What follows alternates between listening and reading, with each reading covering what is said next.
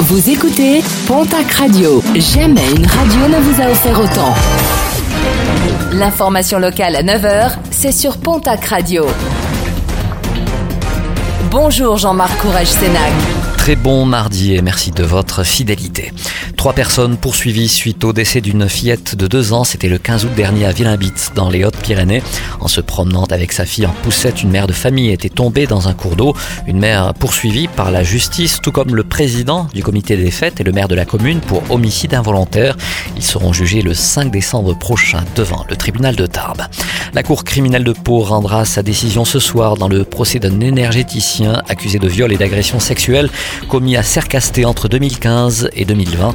Les témoignages se sont multipliés depuis jeudi. Lui, de son côté, parle de soins et d'orgasmes pouvant débloquer les énergies, mais avoue s'être perdu dans ses pratiques thérapeutiques. Comme je vous le disais la semaine dernière, les violences conjugales ne connaissent pas de répit depuis le début de l'année, avec une nouvelle affaire de ce type jugée hier devant le tribunal correctionnel de Pau. Hier, un homme de 41 ans était à la barre pour des violences sur sa compagne, le tout en état de récidive. Il a écopé de 22 mois de prison. prison. Verdict le 28 octobre prochain, celui du tribunal d'Auch qui jugeait hier un automobiliste âgé de 59 ans.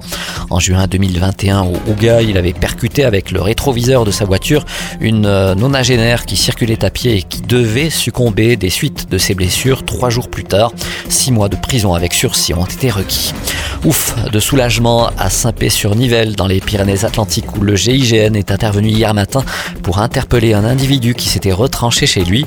Une interpellation sans violence et sans aucun blessé à son domicile où il s'y trouvait avec sa compagne et sa belle-mère.